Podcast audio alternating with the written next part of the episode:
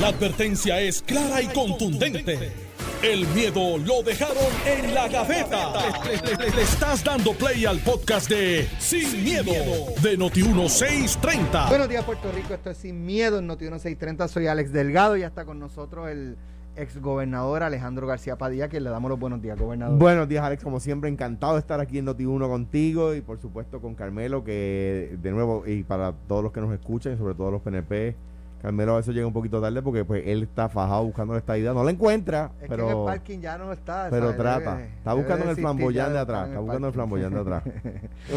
ya está llegando por ahí el senador Carmelo Ríos, a quien No le la damos los buenos días. Senador, Encontré la estadidad. ¿Dónde? Bueno. sí, en el último viaje que dio. en el último día de Filadelfia. Eh, obviamente, esto no es una sorpresa ya, ¿verdad? También, sí, ahí estaba la estadidad de 8, la vida Mira. del piso de celda. Exacto. Mira, este, ¿se puede decir esto? Todavía, Ah, ¿Es una sorpresa? todavía, todavía. Es una sorpresa. Que Está habla en voz alta. No, no, no, Mira. que llegó aquí, veo No, todo esto. sí. Oye, no quiero comenzar el, el programa. eh, como todos saben, mañana es nu- 9, eh, 11, Ve- septiembre 11. Sí, sí. Eh, un día como mañana, cerca de las 8 y 45 de la mañana, hace 20 años, eh, fue el ataque, yo creo, más eh, virulento, virulento, abusivo, cobarde. contra el tiempo moderno. Eh, es que yo creo que, eh, según he leído, eh, es peor que el de Pearl Harbor Murió Eh, más gente. en territorio americano. Murió más en gente. Gente territorio civil americano. versus soldados. Murió más gente. Eh, Cinco mil personas creo que fueron. Tres mil y pico versus mil y pico en Pearl Harbor. Déjame, Este- déjame corroborar el dato. Y, y digo, y en el caso de Pearl Harbor se atacó una base militar. Militar que tenía Aquí se armamento, que gente entrenada, un área civiles. civil. Eh, entre lo único militar aquí fue el Pentágono. Pero el avión que se estrelló, que de hecho el, el, el United 93 el- se pensaba que iba para o Casablanca o el Congreso. Imagínate tú. A, a, a estrellarse en Casablanca o el Congreso. 2403. Creo que Casablanca no hubiese llegado.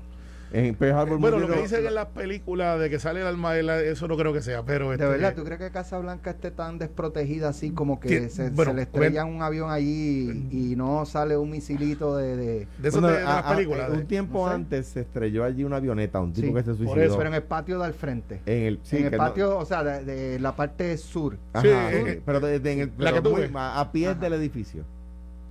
Por eso Eh, que no creo que sea como la película este, Olympus. Olympus. Has Fallen. Que de momento sale la, el, el antimisil. los ¡fum! misiles, No, ok. eso es para la película. Ok, 2.403 esta- estadounidenses murieron Eso en fue en Pearl Harbor. Torre Gemela. En ah, en Pearl Pearl Harbor. Harbor.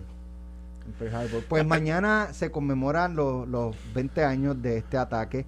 Eh, ciertamente eh, hay que eh, reflexionar. Eh, fue un evento que cambió al mundo. Punto. Salud. Yes. Cambió al mundo. eh, y, y de hecho hay una generación que no vivió el Ya- 9/11. ya O sea, hay- mis hijos. Mi hijo está en segundo año de universidad y él, ¿sabes? él nació un año después. Y, y- y- y la Eh, pregunta es, Alex, este, 9/11. yo recuerdo donde yo estaba al momento, porque me enteré por la radio, by the way. Siempre. Eh, estaba, no, no, de verdad, me enteré por la radio. Yo estaba conduciendo. Por Noti1. eh, Exacto. no, eh, aquella Ah, vez. pero no, es que te digo- es que te digo, no, es que no la bueno, coge, no, no la no- no coge. te puedo decir la- la lo que no coge. es. Aquí que hablar sin miedo. No las coge. Estaba Funky el Gantel al aire. Yo estaba en esa era, época. yo- era, era de unos radios, era Salsoul. Sal Sol. Y me recuerdo que yo estaba conduciendo y el gánster dijo, esto no puede ser. Y me acuerdo que que dijo, wow. Y Omar le habla así que decía, wow. Y dice, "Ah, nos está llegando información de que se está derrumbando las torres gemelas. 2.983 en las Torres Gemelas. Sí, y me en las torres. y En las torres. torres. Y de ahí, El Pentágono fueron otros Otro- y el, el vuelo, el de El United, United iban 93 no sé cuántos poco iban. más de pero- 3.000. sí, que, que ahí fueron, que hay una película de ellos. este, Claro, eh, claro, más 20 años de guerra en Afganistán, Súmale más, secuela. como- más los que, que tuvieron que ver con, con las Torres Gemelas, más la guerra de Irak, que no tuvo nada que ver con, con, la, con Torres Gemelas, pero el gobierno de Estados Unidos aprovechó la ocasión. Claro, pero Dijo, ya no que es estamos aquí, 9/11. déjame yo ya que estamos aquí, Sí, pero, pero ese, ese es, eso no es el ataque del No, 911. no. Sí, son este, pero, pero, eh, Secuelas. exacto. Pero, pero me, recuerdo ese día, pero también ahora, eh, porque cada cual tiene que estar pensando dónde usted estaba cuando se enteró. Y cuando vimos las primeras imágenes, y a mí me viene a la mente la imagen de los bomberos casi simulando espontáneamente, no fue planeado. Se acuerda- recuerda que hay un monumento de guerra donde están unos soldados levantando la bandera. Iwo Jima. de Iwo El Jima. monumento Iwo Jima en- Exacto. de la Pues- Segunda pues- Guerra Mundial. Pues hay uno de unos bomberos levantando la bandera, Correcto. que obviamente el fotógrafo tiró, y recuerdo la foto del presidente con un megáfono en medio de una montañita, Y fue días después. días después, y, y las imágenes Mira. que estuvieron, y la gente brincando de allá arriba, porque pues se iban a quemar. Eso fue lo Eso más fue lo más impresionante, ver un ser humano Decidiendo cómo morir. cómo morir. Eso, eso- algunos se, se- se lanzaban agarrados de mano. Yo, estaba demasiado en otra estación de radio y, y estábamos en la redacción, era 8 de la mañana, 8 y pico de la mañana. Y eh, en ese entonces trabajaba con Guillermo José Torres, que era ancla de Noticentro. Y cuando impacta la segunda, el segundo avión, él dice, esto es un acto terrorista. sí. Sin que todavía se les diga, eso es un acto terrorista. Y, y nada, eh, hay un, de hecho estábamos hablando, creo que fue ayer, hay un documental en Netflix que se llama Turning Point, eh, Muy bueno. 9/11, eh, War on Terror, algo así más o menos, no, no recuerdo el nombre ahora mismo. Eh, y, y es muy buena. Y plantea ese documental, ¿verdad? Que es lo, parte de lo que se ha discutido. Los desfases de comunicación entre la CIA y el FBI. Cómo jugaron un rol importante en que estos eh, terroristas entraran a Estados Unidos. La CIA sabía que estaban dentro, que habían entrado a la nación. No habían notificado al FBI. El FBI no, no, no tenía Cogieron la clases de vuelo. completa. Algunos cogieron clases de vuelo, otros no pudieron porque no con el idioma no no lo no manejaban el inglés. Los, Eh, los que las lograron coger le decían a los instructores, no me enseñes cómo aterrizar. Aterrizar, exacto. O sea, no, yo no quiero, yo lo que quiero aprender es a volar. Imagínate. y eso, no le levantó bandera a nadie. Contra, cuando yo cogí- eso cuando yo no, cogí no, clase- A mí no me importa, y tú te quieres morir. Es la No, no, primera pregunta que uno se hace. No, mira, cuando yo cogí clases de vuelo, yo lo primero que quería decir es cuándo yo me bajo de aquí. Eh, porque las cogí, y obviamente saqué mi licencia, pero no es normal que tú no quieras aterrizar. By the way, tú quieres aterrizar sin la burbuja. Porque si tú aterrizas muy duro, rebotas. En avioneta, por lo menos. Y tú levantas la nariz y tú dices, "Ay, ay, que no". O sea, ya tú yendo al piso, el, el- lo más difícil para un piloto no es despegar, eso es fácil. Tú le metes troll, le metes mixture y te vas por ahí para arriba. Cuando vas aterrizando, que vas levantando la nariz, que no tienes el, el, el- el Sí, equipo para que que tiene- las gomas de atrás sean las primeras que No, porque solamente tienes dos gomitas cuando estás volando un Cessna. Eh, eso es. Pero tiene que después tocarla del frente, lo que Tiene dice que Alex. tocar, sí, pues no, tiene que tocar primero atrás y, Correcto. Eso es lo que dice Alex. y cuando tú haces la burbujita. Dos atrás, pero hay una al al frente. frente. Cuando tú haces la Pues si no, burbujita. te- se- eh, no, si no va a pasar la mal. va a parar allá. De Cuando hecho, tú haces la burbujita que brincas para atrás, ahí te asusta. Imagínate cuando uno quiere. Mira a ver si uno quiere aprender a aterrizar. Sí, pero esa gente tenía una meta distinta. Exacto, ellos, pero verbalizarlo de esa manera y, y, y, ¿verdad? Este, uno como instructor lo primero, Y no creo voy a pensaría, aterrizar. pero ¿cómo que tú no quieres aprender a aterrizar? Sí, hecho, lo ya eso es, una, eso es una bandera. Eh, pero nada, 20 años, miles de personas eh, fallecidas, hay cuerpos que nunca se recuperaron porque hay, hay gente ¿sabes? con asbesto. Eh, la, la torre la torre la, la derritió el, el fuego derritió acero Sí. derritió acero, así que esas personas hecho, que el- yo recibieron trabajo- ese impacto se pulverizaron Yo trabajaba en, prácticamente. ese- trabajaba en ese momento en la Asociación de Contratistas Generales eh, y mi hermana me llamó, Maricel, y me dijo, este, viste, se, se estrelló un avión en, la, en una de las torres gemelas y yo pensé que era una avioneta y como poco tiempo antes se había, se había suicidado alguien contra la Casa Blanca. Había una, una, avioneta también, creo que en Nueva York, había Sí, chocado, había no, pero fue tiempo después. Entonces eh, yo, yo, yo decía, bueno, pues, pues bendito, pues lo lamento, ¿no? Y, de, y pero pongo la televisión allí en la GC y, y de repente otro avión se estrella y llamé a Wilma y le dije, vete para casa. Wilma está embarazada con Ana eh, y ve- vete para casa. Entonces, eh, Joe Vizcarrondo, presidente de la Asociación de Contratistas, eh, eh, un desarrollador importante de este país, eh, me dijo, esos edificios aguantan una hora. Eso está diseñado para una hora. Eh, porque el, el lugar del incendio va a debilitar el acero. Eso tiene, le ponen como un foam, que es un retardante, eh, eh, pero eso va a aguantar una hora, va a debilitar el acero y el, la presión que hace el peso de la parte de arriba del fuego, o sea, del edificio hacia arriba, va a hacer que, que colapse y el peso. golpe va a derrumbar el resto hacia abajo, ¿verdad? Va a ser como un efecto de domino hacia abajo. Eh, y una, eh, eso me lo dijo él prácticamente inmediatamente, una de las torres duró 55 minutos y otra una hora y cinco minutos. O sea que que duró para lo que estaba diseñado, ¿verdad? Sí. De, De, hecho, hecho, eso, ese, eso- ese ataque después hubo una pelea de boxeo, ¿no era? Era de Tito. De Tito contra Hopkins. sí, pero Tito fue un mes Hopkins, de, no, No, mentira. Sí, no. era, ese, era ese weekend después y se atrasó un mes o unas cuantas Sí. semanas o lo que sea. Eh, de hecho, el- eh, parte de la logística de los secuestradores y de la organización eh, era que los aviones, eh, buscar aviones que tuvieran destino largo para que tuvieran mucho combustible. para que tuvieran las alas llenas de combustible y que el efecto al chocar la torre fuera más grande Sí. que la explosión.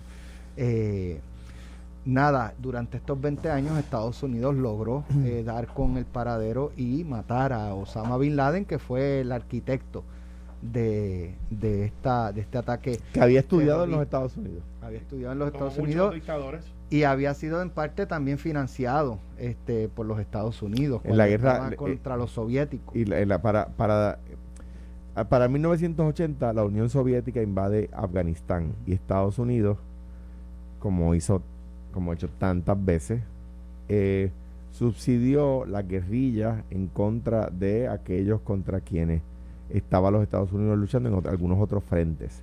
El escándalo Irán-Contras era es, es quizás uno- el ejemplo más famoso. Estados Unidos por, con- públicamente, por ejemplo, decía que eh, estaba a favor de que no tenía ningún problema con Somoza, pero le daba armas a los contras nicaragüenses, ¿ves? Entonces, con un lado de la boca decía una cosa, pero el ejército por el otro lado de la boca decía otra. En Irán pasó lo mismo y el caso de Al Qaeda que de, lo mismo de- con los talibanes, la el alianza del talibán, norte. Estados Unidos arma al talibán. Sí, pero luego de eh, cuando iban a entrar, ellos, ellos eh, apoyaron a la Alianza del Norte en Afganistán. Para, para la lucha contra el talibán y Claro. para con el paradero de Osama Bin Laden. Ciertamente eso cambió el mundo, Alex- Alejandro. Eh, cambió la manera de volar. eh, se creó una agencia que supuestamente iba a ser este Homeland temporera. Security. Homeland Security se ha convertido en un. Ya, o sea, ya antes tú entrabas Oye. al aeropuerto y estaba el que te verificaba eso. Ahora tienes Homeland Security. No, no, Empezaron y- los, los y marchers. que los- los antes de eso que te dijeran, tú vas a tener que quitarte los zapatos, correa, en el y tú, ay, por favor, Sí. y lo estamos haciendo. No, no lo hacemos y con gusto. De hecho, cuando yo fui a Israel. Sí, yo lo agradezco, yo prefiero que Mira, suceda. cuando yo fui a Israel por primera vez, yo me alegré tanto que me pasaran por tres security points. Pero, eh. Eh, Porque- pero, pero igual te alegras en cualquier otro destino, no nada que ver con Israel, supongo, ¿no? Claro, pero como en ese momento uno que viene de- de- de- del, del área este del mundo y pensamos a veces que somos el mundo y nos tienen esta idea de que esta gente está a puño y pata allá y cuando tú llegas a Israel y ves ese país tan espectacular, rodeado de enemigos y con guerras continuas, pero es una calidad de vida que dice, esto no es lo que yo estoy viendo allá en Estados Unidos. Las tres principales religiones del mundo consideran a Jer- Jerusalén ciudad santa. Sí. Ese, o sea que es un lugar muy seguro para ir. Lo es, lo es, pero lo- acá cuando tú llegas, mami me dijo, ¿para dónde tú vas? Pues esa gente está en guerra allá, en No, Gaza, el otro dice, mami, eso es al otro es lado. más allá". seguro que ir a, que a, que ir a un Ahora, cine es en, más en- seguro- en algunos est- estados de Estados Unidos Eh, es más seguro de caminar por algunos sitios en Puerto Rico. eh, y en Estados Unidos. También. Era lo correcto sacar las fuerzas en este momento ante- en la conmemoración de los estos 20 años de Afganistán, sacarlo. Sí, Yo, yo- me parece a mí que los Estados Unidos le está diciendo al mundo, no- nosotros no vamos a seguir siendo la policía eh, del resto del planeta. Y lo- yo creo que las palabras del presidente de nosotros no fuimos allí a crear un país. Eh, lo- cua- eh, cuando Lord Winship hace, crea los, esos países, o sea, que la gente se sepa, hay veces que hay que tener cuidado con la paz, ¿verdad? Y, lo, y voy a explicarme con lo que voy a decir ahora. La paz de Sebres, la paz que le puso fin a la Gran Guerra, provocó todas las guerras que hemos tenido desde entonces. O sea, lea bien lo que escuche bien lo que estoy diciendo. El Tratado de Paz de la Primera Guerra Mundial creó países que no existían, que estaban compuestos en lo que se llamaba el Imperio Otomano. Y decidió, sin GPS, que no existía, Lord Winship fue la persona encar- encargada y creó países. Bueno, pues esto se va a llamar Irán, esto que era Babilonia, esto se llama Irán, esto se llama Irak, esto se llama, va a llamar Afganistán, ¿verdad? Y empezó a crear eh, eh, Arabia nuevamente, a delinear los países. Pero no había GPS, no había los recursos de conocimiento geográfico que tenemos hoy. Y de repente tribus que se odiaban quedaron dentro del mismo país.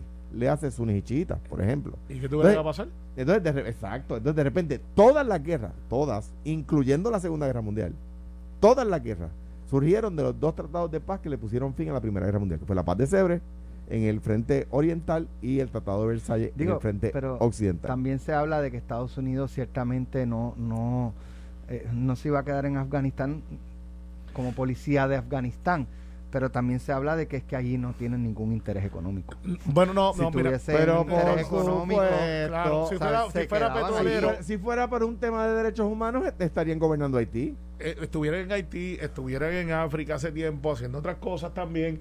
Y tiene que ver un hecho también, porque, porque después de todo la economía es como es. ¿sabe? Hay un interés que me da que pone. Pero al final ha habido un cambio de política de los Estados Unidos que, believe it or not, a mis amigos y hermanos republicanos, Trump pensaba igual.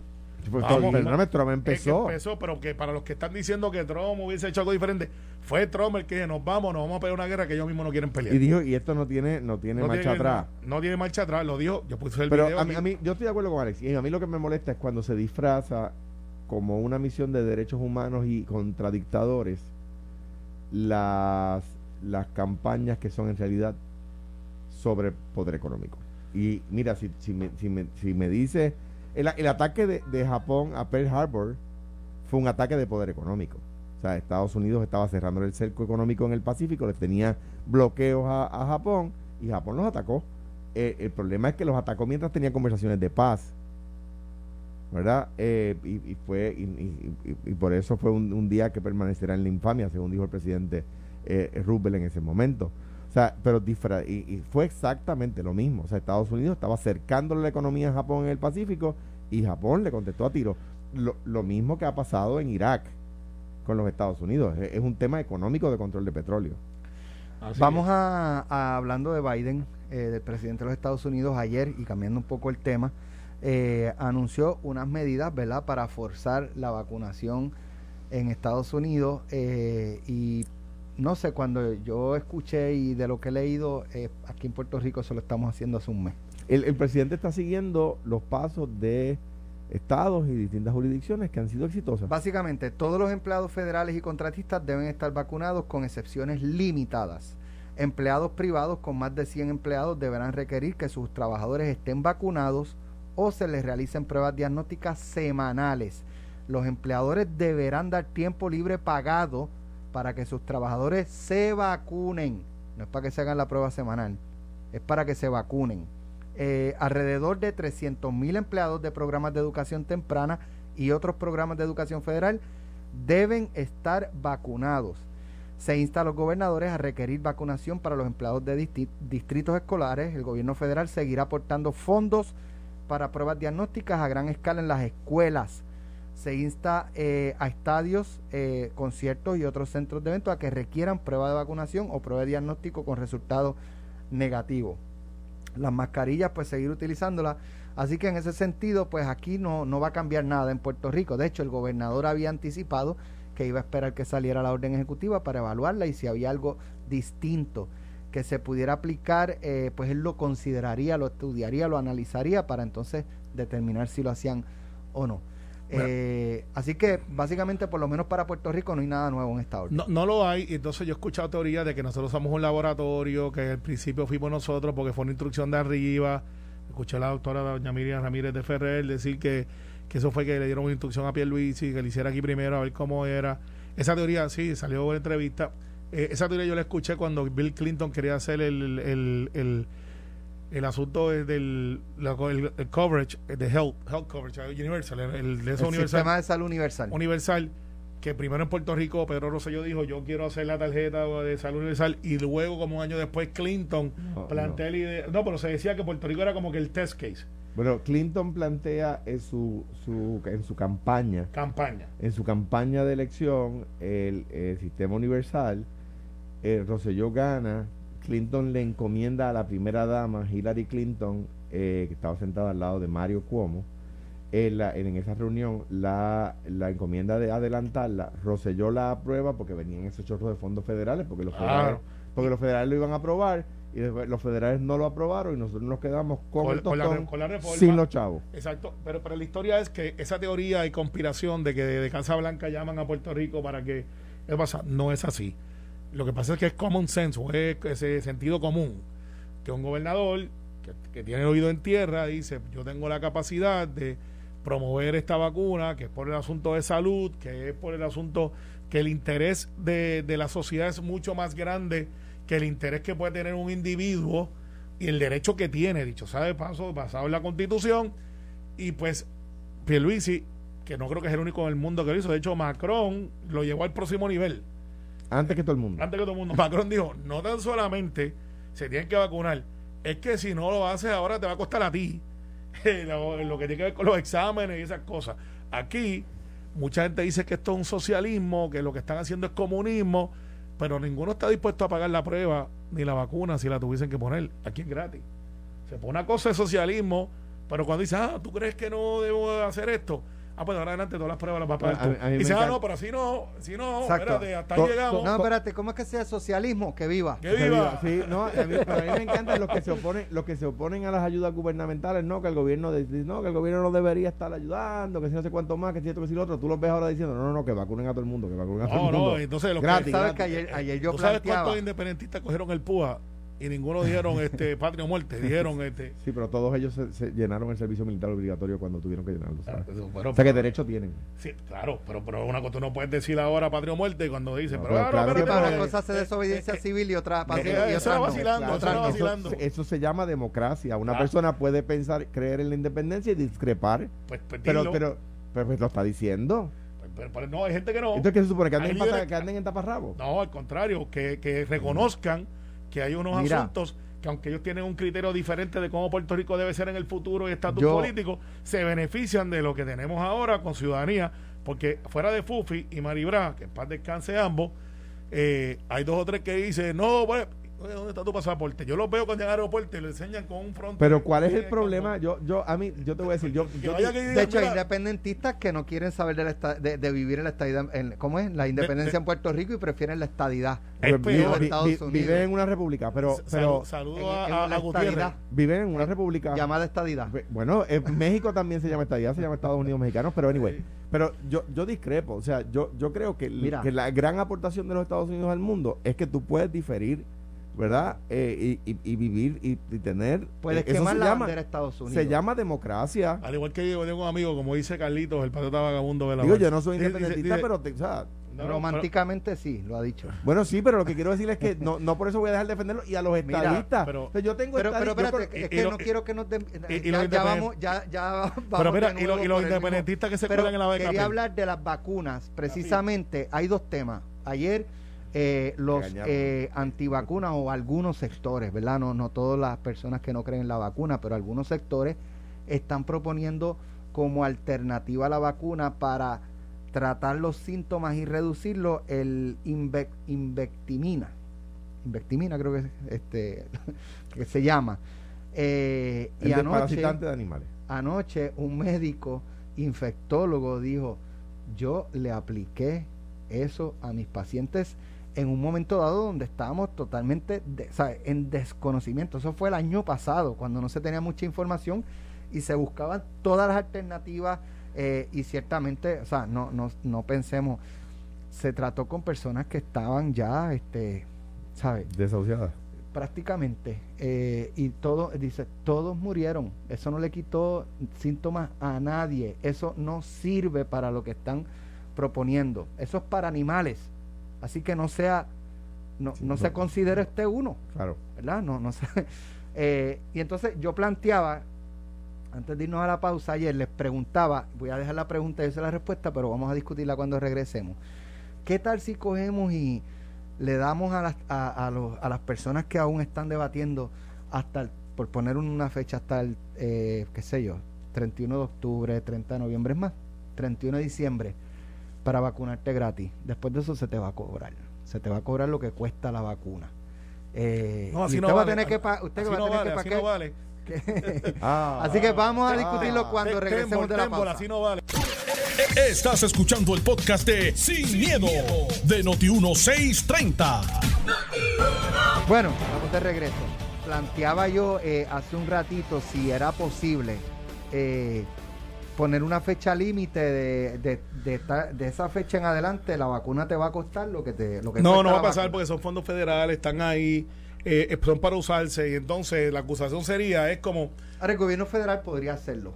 como norma general de, de- podría, podría. no Bueno, si le corta la ayuda y le dice, ahora le toca a los estados pagarla, pues entonces el estado dice, bueno, ya que me toca pagarla a mí, pues ya ahí las reglas No, cambian. digo, el, el- por ejemplo, el, el gobierno federal te puede dar fotos para hacer una autopista y, poner- Digo- y, tú, y tú hay que pagar usar peaje. Aunque también, O sea- de- también el, eh, la vacuna, pienso yo, es como la de influenza. Te la tienes que poner una vez al año no. que eso va a pasar. Es Entonces, para mantener a la población y- saludable. Y para que le, y darle algún crédito, a darle un crédito para que no digan que siempre estamos en contra de Trump, el noventa y pico por ciento de las veces, presidente Trump, una de las cosas que se hizo, que en mi opinión le costó también la elección, la- la- la- lo que tenía que ver con la con, con cómo manejó la crisis del COVID. Él dijo, vamos a meterle un montón de billones de dólares a las farmacéuticas para adelantar el proceso que se tardaría cinco años, vamos a hacerlo. Y él decía, la FDA me está boicoteando porque no están aprobando ante la elección, para que no digan que hay una vacuna.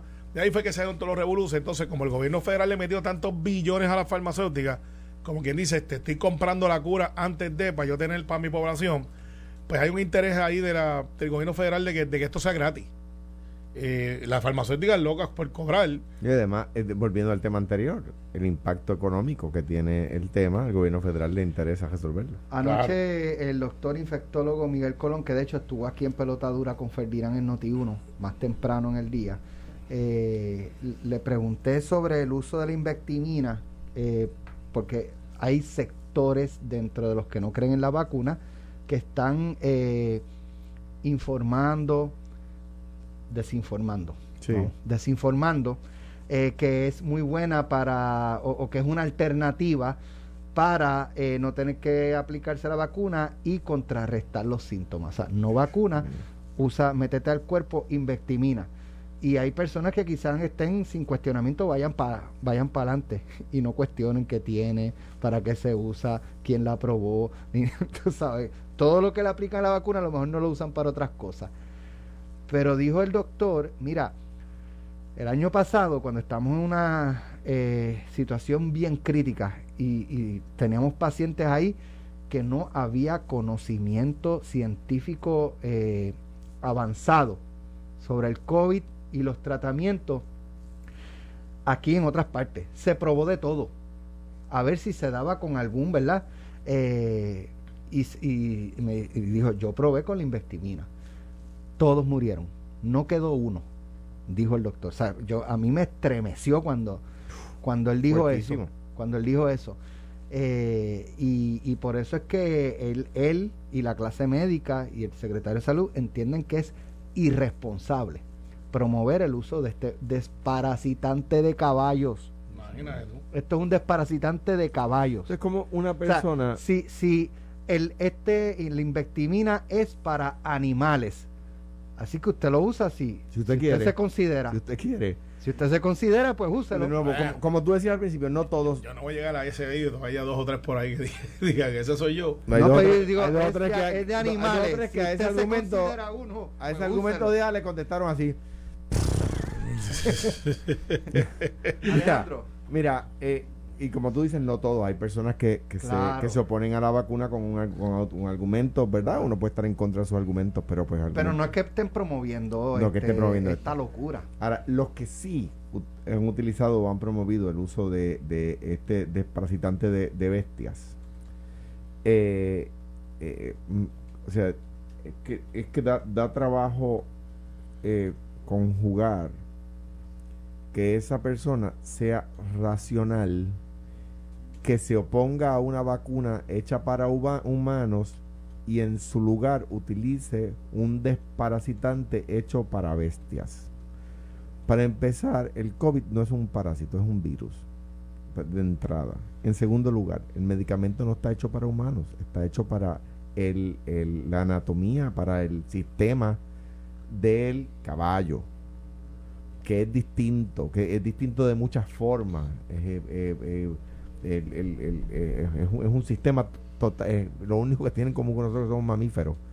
Eh, eh, eh, y, y se oponga a una vacuna que no está diseñada para caballos, que está diseñada para seres humanos, ¿verdad?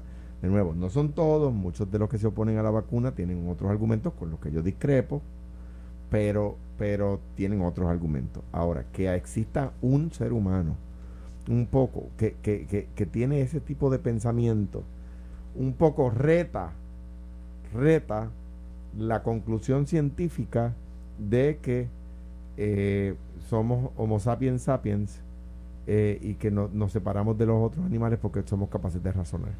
Reta esa premisa. Bueno, yo no tengo mucho más que añadirle eso que yo me reafirmo en que hay un montón de gente por ahí con unos argumentos de Facebook y Twitter que no tienen ninguna base científica. Gente que no vuelven sí, como tú dices. Sí, hay gente que en vez de volver en, en, en, vez de, en vez de volver en, en sí, vuelven, sí, en vuelven no. en no.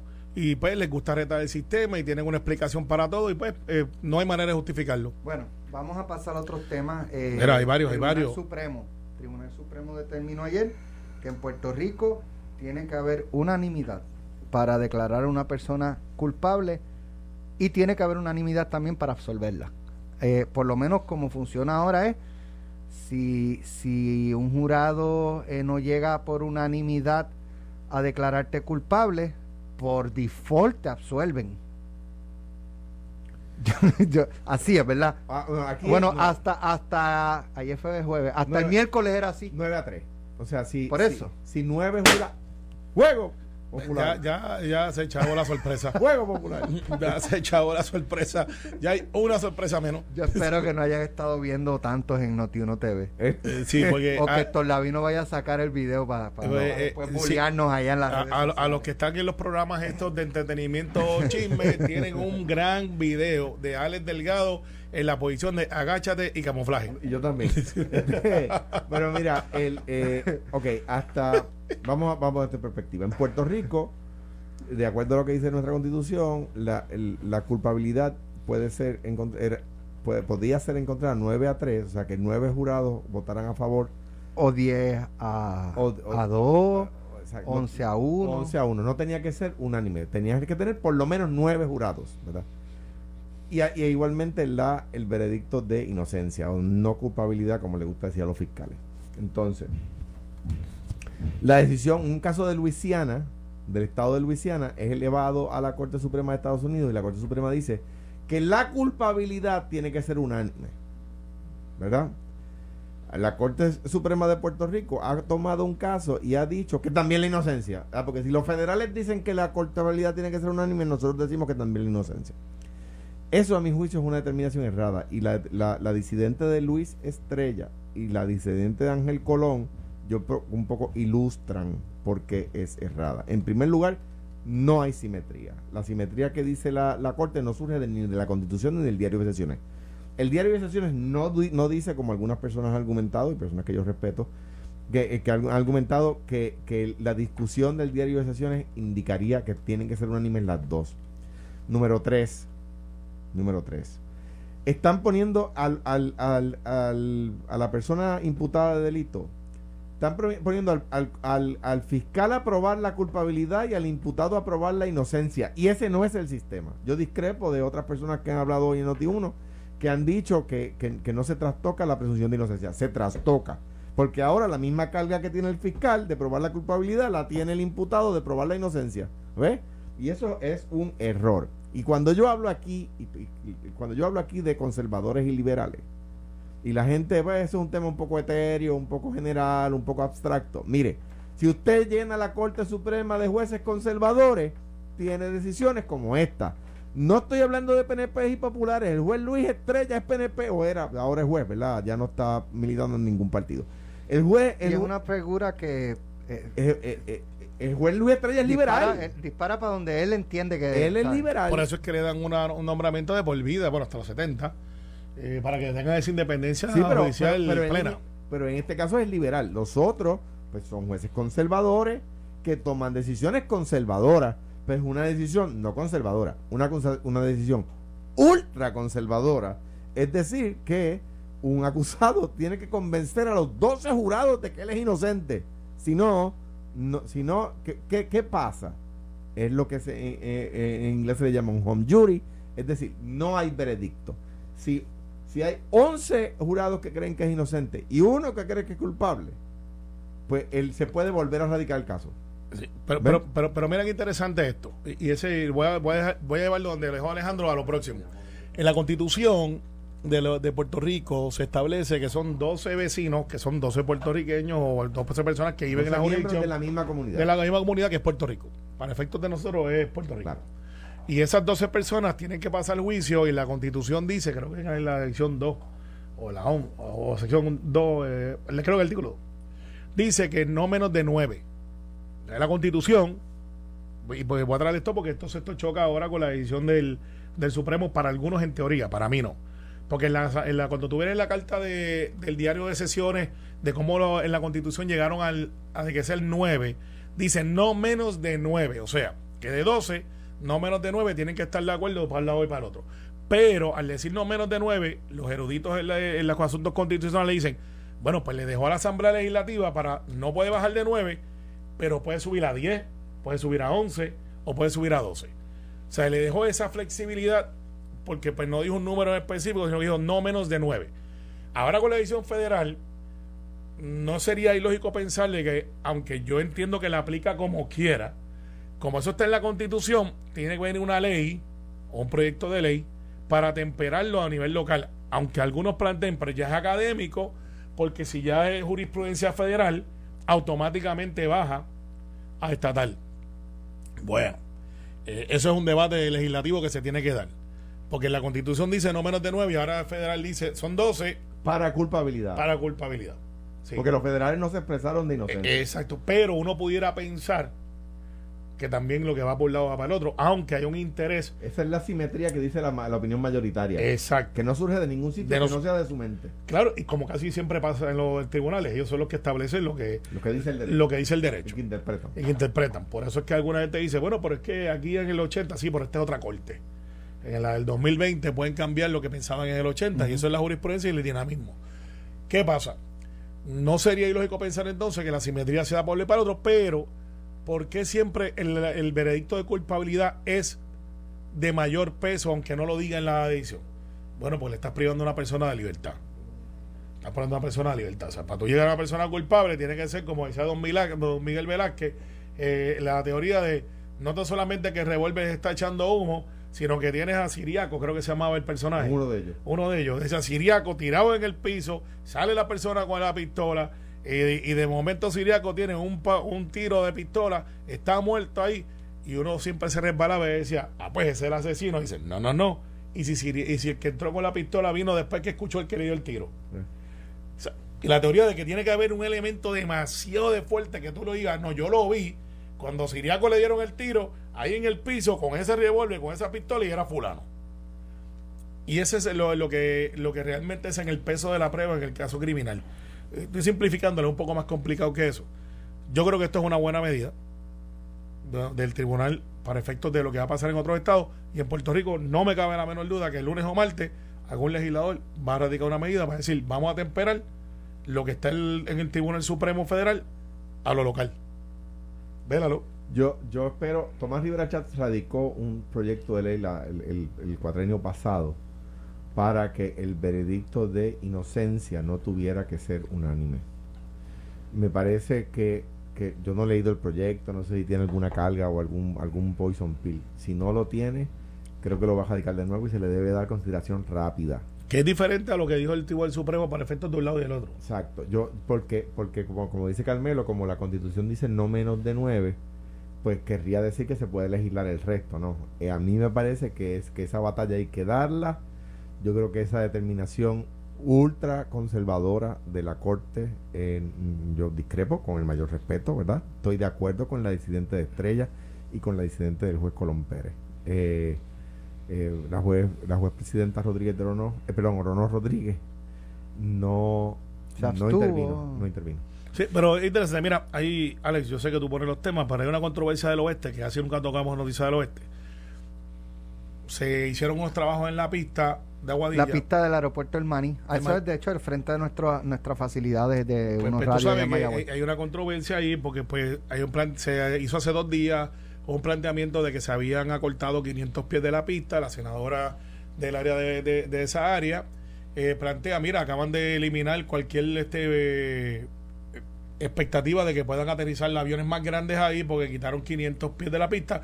Y eso ha creado quizás una incertidumbre a nivel de, de la región de que pues hicieron eso, cuando ahora podemos tener otros aviones de rescate, esas cosas, después llega el, director de puerto ha dicho, miren, eso no es correcto, son los mismos 500 pies, hay un área de emergencia que, que representaba un, un, un diseño ma- mal hecho para lo que es la tecnología de la aviación ahora.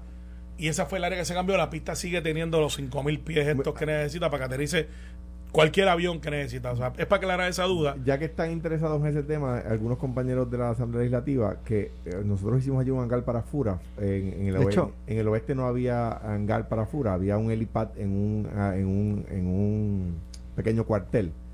Se hizo porque teniendo ya en aquel momento nueve helicópteros, en el oeste debía haber De hecho- helicópteros. y creo que en el 2017 Vi- el- el- la policía cerró el hangar. Vi en la foto de la inauguración a, a Gabriel Rodríguez Aguiló, Allá, pero no, que, no es que tiene que ver con Mayagüez. Eso que va a correr por acumulación. Muy posiblemente. Muy O posiblemente. sea, eh, eh, no- eh, o sea que la verdad es que a él no le importa mucho Mayagüez, es una cuestión de voto No, no, para las próximas vas- elecciones. mira, eh, Para que lo- le den el voto lo- allá en el área, los allá. lo- los legisladores tienden a hacer una transición en estos momentos, de hecho, hoy. Por lo tanto, en un acto oficial estaba haciendo campaña. él puede estar en cualquier lado porque pertenece a diferentes comisiones de desarrollo económico, de desarrollo transporte. que va a correr por Eh, es, una, es una posibilidad. Pero podemos decir por No, aquí primero. Bueno, eso hay que preguntárselo a él. No, no, pero, pero cuando tú ves, por ejemplo, por cuando, Noti1. Lo cuando, Héctor Ferrer Ríos, que en paz descanse, que era representante De por Mayagüez, No, de Sidra. Sidra, Comerío y Calley, y Calley. Se dio cuenta que los números no eran buenos, que eso le pasa a mucha gente cuando dice, mi distrito yo lo gané, pero no necesariamente es donde me quiero quedar. Hizo el brinco, tú a Héctor que decía, estoy escuchando en lo que piensa Puerto Rico. Y van por todos lados. Evelyn Vázquez lo hizo cuando decidió que iba a correr ¿Y tú por acumulación. senador de distrito que esté pensando hacer eso? Sí, dos de ellos, y los estoy convenciendo que no, porque el próximo Senado va a ser PNP. Y Ay, le estoy diciendo, Deja- tu deja nombre que- hace falta Deja ahí. que yo vea a Carmelo inaugurando obras en, en Bueno, Cabo Rojo, no, no, mira, mira, yo estoy en el distrito de Bayamón. Va a haber cambios en el distrito de Bayamón. Re- o sea que cada 10 Redistribución. años, redistribución, va a haber pueblos que no van a estar en el distrito de Bayamón y se añaden, en teoría, se pueden añadir dos más. Obviamente no puedo adelantar porque eso está todavía sujeto a... a- pero va a ser bien interesante. Hay cuatro distritos, Alex, que no van a cambiar. Ok. Hay cuatro Y- sí van van a a cambiar. cambiar. Y los cuatro distritos que no van a cambiar son populares. O sea que van a seguir siendo populares. No creo. Gracias Vamos Alejandro, gracias Carmelo, que tengan feliz fin de semana y no quiero cerrar sin eh, expresar nuestra ¿verdad? solidaridad eh, y nuestras oraciones por las personas que fallecieron, especialmente puertorriqueños, eh, no, no- pero no limitándolo a los puertorriqueños que fallecieron un día como mañana en Estados Unidos, los ataques de, del 11 de septiembre, nuestras oraciones por el eterno descanso de estas víctimas y para sus familiares. familia. Así que no, no queremos cerrar sin eso. Gracias, Carmelo. Gracias, Alejandro. Que tengan excelente Feliz fin de llega semana. temprano, llega temprano. Esto fue, el podcast de Sin, miedo, de Noti1630. Dale play a tu podcast favorito a través de Apple Podcasts, Spotify, Google Podcasts, Stitcher y notiuno.com.